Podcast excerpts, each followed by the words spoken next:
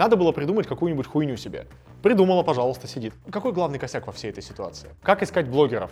Да, могу, потому что я верю в свой продукт, я его знаю и я круто продаю. А не делать самостоятельно. Это абсолютно нормально. Два заказа. Какие были охваты истории? Подготовить модель самостоятельно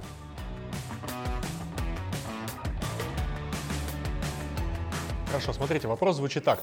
Я сейчас начала зарабатывать деньги, хочу зарабатывать больше, не понимаю как. Вот, это все вопрос. Но уперлась в продвижение по Инстаграму. Правильно? Правильно. В первую очередь, нам, э, отвечая на вопрос, я хочу зарабатывать деньги, больше не понимаю как. Нужно ответить на вопрос, а как я сейчас зарабатываю деньги? Правильно? Нам нужно оттолкнуться от чего-то твердого, существенного прямо сейчас. А как я сейчас зарабатываю деньги? Созданием единиц контента. Я выкладываю контент, получаю деньги, правильно? У тебя сейчас такая зависимость? Абсолютно потрясающая. Значит, э, тебе нужно просто сейчас не привлекать блогеров, а тебе нужно сейчас докатать эту модель с созданием контента и с регулярным введением этого контента. То есть мы с тобой что увидели? Что как только ты выходишь, ты оказывается интересная, ты оказывается нравишься, тебе оказывается готовы нести свои деньги, правильно? Следовательно, тебе нужно это просто продолжить делать на регулярной основе. Контент не будет выглядит так, что я шью там все подряд. Почему ты шьешь все подряд? Ну, получается, если я буду друг за другом разрабатывать новую модель и выкладывать ее, так. там уже будет каша в контенте. И то, Почему каша? Шью, и... Почему каша? Ну, как же постоянно выкладывать новую модель? Ну, смотри, если ты, например, шьешь брюки и ты шьешь пиджак, э, это каша? А если ты шьешь брюки, пиджак и футболку, это каша? А если ты шьешь брюки, пиджак, футболку и такая, блин, девчонки, а вот муза пришла, спортивный костюм. Вот чтобы просто вам комфортно было. Мы же не всегда должны быть красивыми, иногда и уютно должно быть. Это каша или нет? Короче, дополнять. Ты решила или э, на самом деле так и есть? Понимаете, в чем дело? Сама себе придумала, создает, создает нормальный контент, зарабатывает деньги. Надо было придумать какую-нибудь хуйню себе. Придумала, пожалуйста, сидит. Все, пожалуйста, как тебе э, снимай эту хуйню? И все. Как бы, ну, Какие проблемы вообще? Э, ты просто постоянно генеришь новинки. И все. Это нормально абсолютно. Это абсолютно нормально. И потом ее задача следующая. Увидеть то, э, на что у нее идет спрос, и смасштабировать это. И сделать не под заказ одну штуку, а сделать две штуки и одну положить на склад. И когда к ней приходит потом э, какой-то человек и говорит, слушай, можно вот это? Ты говоришь, смотри, вот этот пиджак под заказ, две недели, 7500. А вот этот пиджак из наличия прямо сейчас, но за 6. То же самое, но там клетка другая, например, да? Расцветка какая-то другая. То есть, блин, во-первых, ты умничка, я тебя поздравляю. Прям иди сюда. Прям ты молодец. Вот, поэтому, ну, просто продолжай. Смотрите, когда вы получили какой-то результат, вам нужно упереться и продолжать его делать. Вот просто упереться и не думать по пока о других вещах. Это, знаете, вот моя любимая тема. А, я сейчас выйду на Wildberries, создам собственный интернет-магазин, запущу Яндекс Директ на Wildberries и выйду потом на Озон и на Яндекс Маркет и в Казань Экспресс я тоже загружу свою продукцию. Вот нахера? Зачем? У тебя сейчас, тебе генерит контент. Вот смотри, а, когда у тебя будет э, много контента, и ты поймешь, что ты упираешься, вот уже все, в потолок уперлось, тогда, пожалуйста, ты берешь свою клиентскую базу, у тебя же клиентская база в Excel, клиентская база в Excel, ты смотришь их географию, и ты смотришь блогеров по этим городам. А еще знаешь, что ты можешь сделать? Найти инстаграм-аккаунты своих клиентов и посмотреть, на кого они подписаны. Все, все. Ну, как бы вы, вы сразу найдете тех блогеров, кого они смотрят. Вот и все. Вот и все. Не можете дотянуться до клиента, идите самыми простыми путями, самыми простыми, элементарными путями. Не понимаете, как найти блогера? На кого подписан этот человек? Все, мы, мы это все начинаем понимать. И не бойтесь разрабатывать новинки. Новинки показывают не то, что у вас что-то не получается, а новинки показывают, что вы двигаетесь вперед. Стало понятней? Да. Все, аплодисменты ей. Так, кто следующий?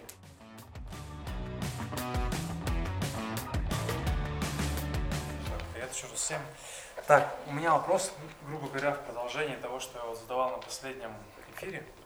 Сейчас, соответственно, вопросы появляются, и хотелось бы понять, как дальше действовать. То есть только начинаю, то есть только вот развитие, то, что вот говорил, хочу принты, шелкуха, цифровое, то есть предложил печать, посмотрел уже с того момента, когда ты объяснил, посмотрел, да, возможно, это будет лучше в какой-то степени, плюс что объемы пока небольшие. Ну и, соответственно, как сказать, предложил с Вайберса начинать отбросить соцсети. То есть, в принципе, бюджет позволяет. Вот, сейчас возникли следующие вопросы. Если э, буду размещаться на производстве, это выбирать, допустим, свой город, я из Красноярска, то есть э, почему-то мне кажется, я так рынок проанализировал, цены будут подороже. У нас просто цены как бы ну повышено все по сравнению, допустим, с другими городами. Размещаться там, э, сразу как, как бы добавлю, но будет у меня возможность это все посмотреть, пощупать, съездить, оценить, там косяки быстро исправить, ну, чтобы логистика большая, потому что, ну, далеко расположено, например. А, или все-таки смотреть, где дешевле и заказывать там. Окей, это твой вопрос? Ну, первый. Давай, давай тогда на первый вопрос ответим, чтобы ребятам не поломать. Так, э, друзья, значит, э, ко мне вчера приходила на консультацию девушка по имени Галина. Э, девушка по имени Галина до 2022 года никак не могла наладить стабильные продажи своего бренда одежды, и получалось у нее примерно ни хера. Примерно ни хера. Знаете, с каким оборотом девушка по имени Галина закрыла 22 год? Предположите. Сколько? Миллион рублей, хорошо. Миллион рублей раз. Два миллиона. Два миллиона раз. Три миллиона. Три миллиона раз. Пять? Пятьдесят? Девяносто миллионов рублей. 90 миллионов рублей. Она выбрала самую херовую модель из тех, которые предложил ей дизайнер, и такая, да похер уже вообще, если это не пойдет, закрываемся. 90 миллионов рублей. Не скажу, что шьет, но, блин, э, э, женская футболка. Жен... ВБ. ВБ. Женская футболка. А, знаете, какой план у Галины на этот год? Гребаных 420. И мы с ней разбирались, как это работает. Она сейчас шьет свои футболки по 300 рублей в своем городе. И, в принципе, это складывается в ее экономику. Но она говорит, учитывая мои объемы, я, в принципе, как бы хотела бы, наверное, размещаться где-то дальше. Знаете почему? Потому что она наработала производственную компетенцию, она понимает, как работает производство, она научилась с ним работать, и, соответственно, готовы размещаться дальше. Поэтому, отвечая на твой вопрос, да, дороже, но в своей локации, чтобы научиться. А потом хоть в Киргизию. Берешь палку и по рукам херачить их, чтобы шили нормально. Вот. Потому что, допустим, вот этот парень, он э, шьется сейчас, он с дуру открыл собственное производство, посадил одну швею и, короче, вот э, шьет вот эти футболки. Э, на ВБшке у него, в принципе, все это уходит. Вот сколько он поставит, столько у него уйдет, потому что продукция реально неплохая. И он сейчас такой, типа, я бы в Киргизию пошел. Я говорю, нет, ты в Киргизию не иди, отшивайся сейчас э, где-то локально здесь. Да, это будет дороже. Твоя задача сейчас выйти на денежный объем, чтобы у тебя был стабильный денежный оборот. И дальше на этом денежном обороте ты будешь оптимизировать свою производственную себестоимость и выходить. Потому что у него сейчас не стоит задача, чтобы эта продукция его кормила. Он может себе позволить сыграть в долгую, в оборот.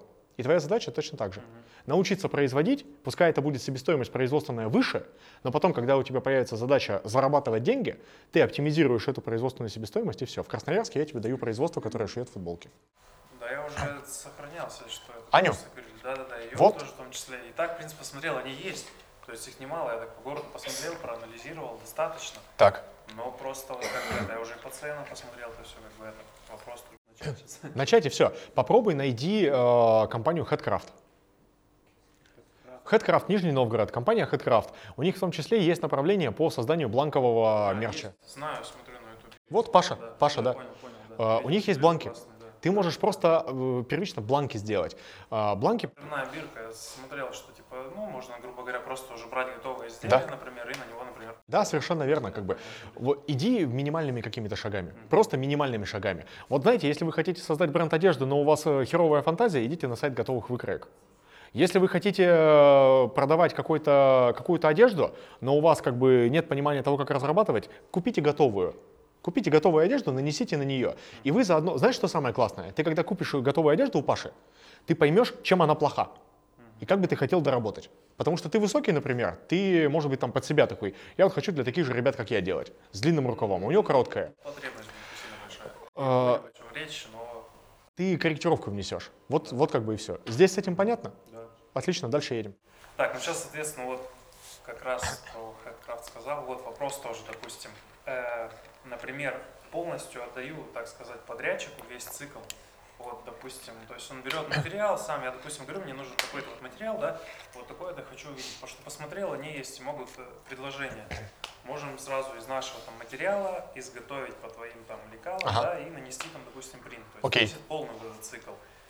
Отдавать вот на первом этапе вот на такое все, или самому там купил, привез, отдал, там сделали там по этим лекалам, да, и там напечатал у него, либо уже в другом месте, там в зависимости от цены. Или вот опять же сейчас вопрос возникает из того, что сказал. Или просто взять, купить готовую просто без всего и там отдать, чтобы напечатать. Смотрите, ребят, здесь э, вопрос на самом деле он стоит в вашей безопасности.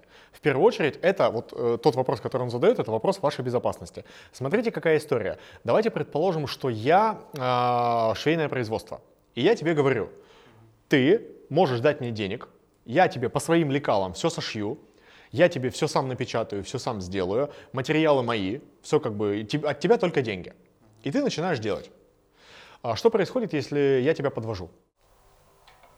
Что происходит? Ну, то есть, э, деньги я свои впустил, что тоже же в зависимости, как я не знаю.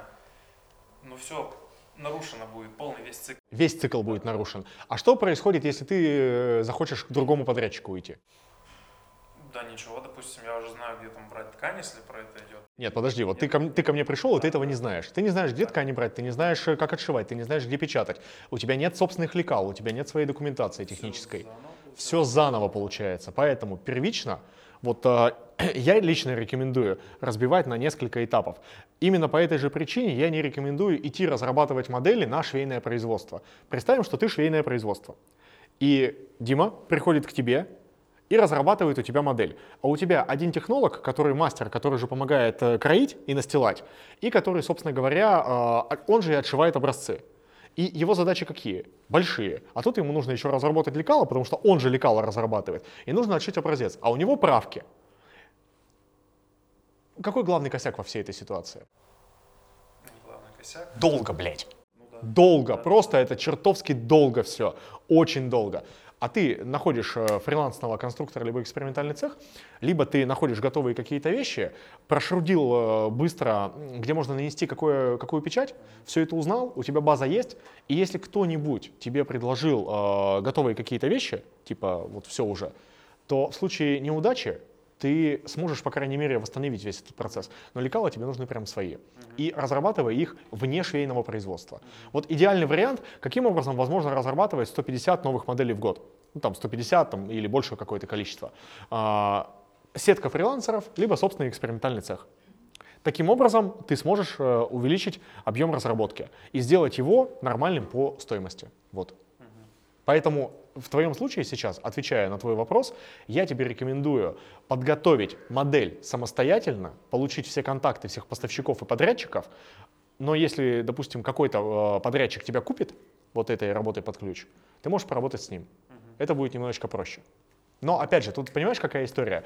Я, например, закупаю материалы вот у этого поставщика, а она закупает материалы вот у этого поставщика, и ты потом будешь скакать, потому что ты же не знаешь, у кого они закупают. Ну да, ты пока сам не поймешь. Пока сам не поймешь, да. А тебе нужно поездить и потрогать все это дело, и с менеджерами пообщаться. То есть все-таки лучше, допустим, сейчас на, первонач- на первоначальном этапе, что же даже самому понять, чуть подразделить, не отдавать полностью на чисто одно производство. Да, да.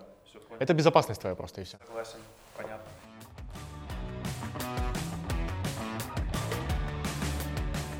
Значит, занималась пошивом детских платьев, Так. э, жила в Костромской области. Когда переехала в Ярославль, поняла, что не хочу творчеством больше заниматься и на детскую одежду перейти более такой повседневную. Но когда стала искать швей, поняла, что цены на детскую одежду примерно столько же стоят, сколько и на взрослую одежду. И вот теперь я думаю, мне заниматься детской одеждой или взрослой одеждой. То есть и то, и то направление мне нравится. Ага. А у тебя есть э, клиенты, которые у тебя уже покупали? У меня много клиентов. У тебя много клиентов? Нет, имеется в виду э, клиенты, которые детские платья покупали, которые Да. творческие, да, много. Много было До- клиентов. До определенного момента, пока вот с Инстаграм не стали вот такие Так, а, собственно говоря, э, где клиенты твои все? разные клиенты. Не-не-не, г- где, где твои клиенты все? Имеется В чем они собраны? Нигде. В Инстаграме. Кто знает, что делать? Кто знает, что делать? Я поняла. Создать таблицу. Так, а что дальше делать? Э, Им писать, но я говорю, что я хочу направление поменять. Э, Давай, смотри, давай я сейчас отвечу на твой вопрос. Э, Помнишь историю про Анастасию, которая торговала детской одеждой, а к ней приходили запросы на взрослую, Ну, но она я не продавала? А Кто у тебя покупает? Уж, яв, уж явно не отцы. Ну, типа, детская одежда уж явно не, не батя занимается, да? А, пишешь а, своим клиентам и говоришь, «Хей, привет, красотка». Смотрите, я попробовала, я, значит, начала... Сколько? Сколько сообщений ты отправила? Я не, не сообщение, я предложила, э, закупила, э, закупить итальянскую вискозу и отшивать, например, э, костюмы в пижамном стиле. Так, Два, два заказа всего было. То есть я не, не им писала, а выставляла в сторис. это Так. два заказа. Какие были охваты сторис? Маленькие совсем. Сколько? Ну, с 1500 у меня упали до 50. 50 охватов, и у тебя было два заказа с таких охватов? Да. Ну, типа, это много или мало? Не знаю.